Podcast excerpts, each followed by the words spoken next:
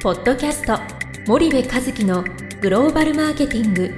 すべてはアジアで売るためには過去1000社以上の海外展開の支援を行ってきた森部和樹がグローバルマーケティングを分かりやすく解説します。こんにちはナビゲーターの東忠夫です。こんにちは森部和樹です。日頃よりスパイダーチャンネルをご覧いただき誠にありがとうございます。森部和樹の新刊この一冊で全てがわかるグローバルマーケティングの基本が出版されました。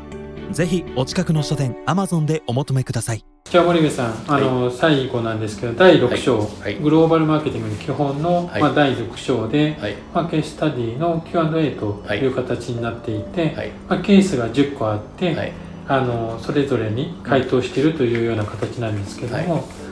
まあ、多分一番悩みどころは、うん。ケース2のうん。伸び悩む海外売上を改善させたいっていうのが多分根本にあって、多分グローバルマーケティングをどうしようかって考える方が、うん。まあ、非常に多いと思うんですけど、はい特に、まあ、大これは大企業もうん。中堅中小も、うん。あの変わらないと思うんですけど、はい。この辺、まあ、ここケース2だけをちょっと取り上げてうん。いろんなケースはありますけど、うん。あのちょっとやっていきたいと思うんですけども、はいはい。これは具体的にちょっとどういうことこか。れはね実際に僕がそのクライアントとかあとセミナーもそうですし、うん。そのよく受けるうん。質問、うん。うん。それらをこうまとめた10個なんですよ。はい。こういう10個がよくあると。うんうん。でうちが課題を解決するっていうことって、まあ、こういう10個でで1番が伸び悩む開業売上改善させたいもうそれのために大企業はうちを使うわけはい。なんですよね。はい。でなのでじゃあどうやってそれを改善させていきますかうん。っていうことを解説してて、うん。で伸び悩む海外売上なんだけどなぜ伸び悩んでるかっていうのは企業によってそれぞれ事情があるんですよ、うん。都合があるんですよ、うん。なのでそれぞれやっぱりどう改善させるかと方法はやっぱり、えー、と微妙に変わってきますよ、はい。ただ共通して言えることはねうん。もうディストリビューションチャンネルが弱すぎるっていうのが、うん。もうこれ10社いたら10社みんなそうなんですよね、うん。でああだこうだいろいろ言い訳するんだけども、うん。結局は既存のディストリビューションチャンネルじゃそんな求めてる売り上げ絶対いかないですよっていうことを証明してあげて、うん。えー上の了承を取って、はい。えーチャンネルを再構築していくっていう、まあ、そういう話になるわけなんですけどはいそういう実際の事例をね、うん。えーなんか臨場感ある感じで書いた。うん。例えばじゃあ伸び悩む売上海外売上を改善させたいっていうところでボトルネックになっているのは、うん。基本的にはそのディストリビューションチャンネルが弱いっていうことなんですか、そうこれの例はさケース2でしょ、はい。菓子メーカーさんで早い国だと30年ほど前から国内の商社問屋活用して、また一部の国では現地のディストリビューターと直接取引をし海外販売を行ってますよと、ただここ10年の傾向を見ると一応は伸びてるけども成長が伸び悩んでるように感じると、うん。この伸び悩みを改善し海外売上を拡大したいんでどうすればいいですか、っていう話なんだけどもまあ結論から先に言うとねずっと輸出ビジネスやってるわけですよこの会社ね。でこれビジネスモデルとしては輸出でもいいんだけどもチャンネルビジネスの転換しないとダメだよね、ということで、えーなぜチャンネルビジネスの展開をしないとダメなのかということと、じゃあチャンネルビジネスの展開をどうすればいいのかということを解説している、うんうんなので今までの1章から4章までのところはい。と合わせて読んでもらうと、ん。ああなるほどなということにつながっていく。ということなんですよね。まああのチャンネルが弱いんですよ。だって輸出でやってるから港から港に物を出荷してて、はい。海外ビジネスっていうか出荷ビジネスですよね、うんうんうんで自分たちの商品がどういう状況にあるのかっていうことは分かってないわけなので、はいはい。それで売り上げをこう上げようとしてもですね、うん。えーディストリビューターさんなのか問屋さんの尻叩くしかないわけじゃないですか、で直接ディストリビューター使ってたらねまだ叩いても響きようがあるのかもしれないけど、はい。国内の問屋さんとか使ってたら、うん。問屋自身もその自分たちの商品がその例えばじゃあその国のその先でどうなってるのかっていうのは具体的には分かってないのうで、ん。叩いても響かないわけですうん。よね、なるほどなるほ並行輸入ですからね。どそうですね。だからそんなこと書いてますね、そのチャンネルビジネスっていうのをもう一度ちょっとリスナーさんに多分ここが結構非常に輸出ビジネスとチャンネルビジネスの違いっていうところが、その理解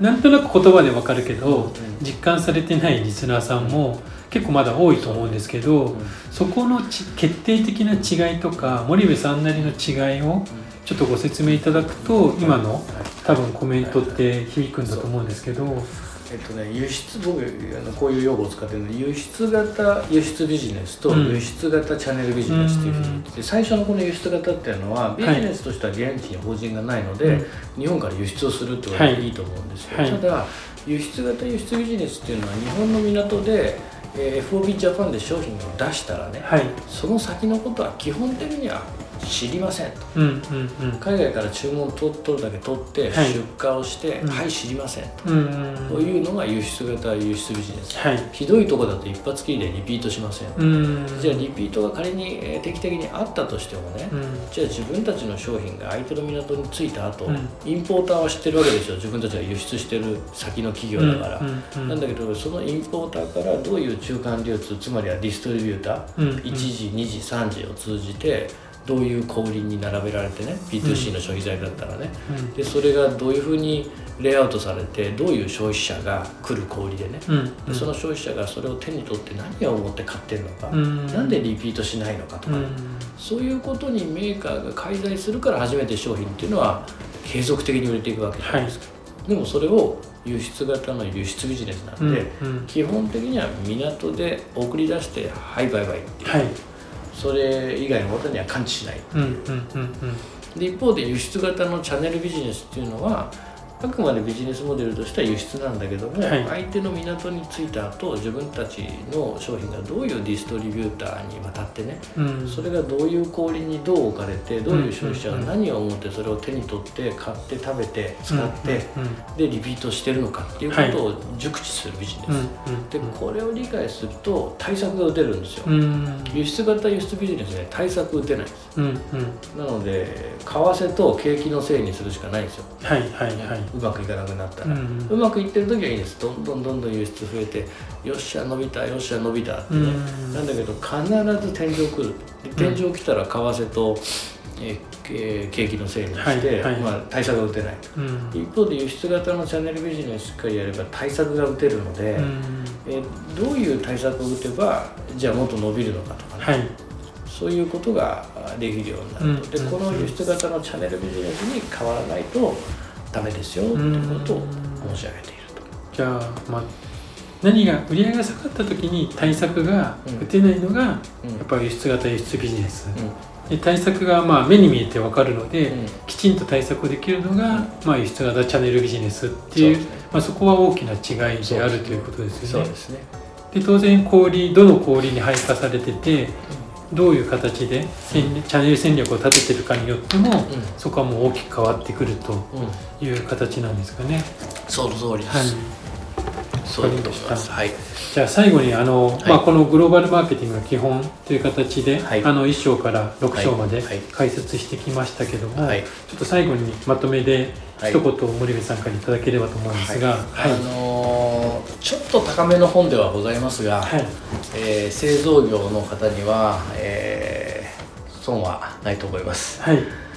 えー、B2C の事例があの主にはなりますが、はい、えー、B2B の方もですね、えーと、うん、自分たちの事業に置き換えて読んでもらえれば十分に役に立つ内容だと思いますので、うんうん、あのぜひ、えー、皆さん、えー、読んでいただければと思います。はいあのまたこれからもですね、えー、こういう形でいろんなあの本を書いて皆さんのお役に立てればと思いますので、うん、えー、引き続き、えー、どうぞよろしくお願いいたします。はい。わかりました。じゃあ今日はありがとうございました。はいありがとうございました。本日のポッドキャストはいかがでしたか？番組では森部和樹へのご質問をお待ちしております。皆様からのご質問は番組を通じ匿名でお答えさせていただきます podcast アットマーク spydergrp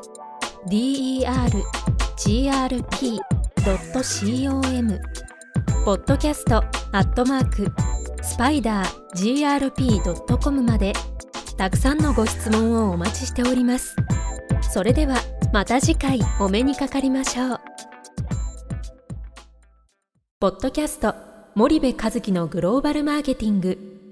この番組はスパイダーイニシアティブ株式会社の提供によりお送りいたしました。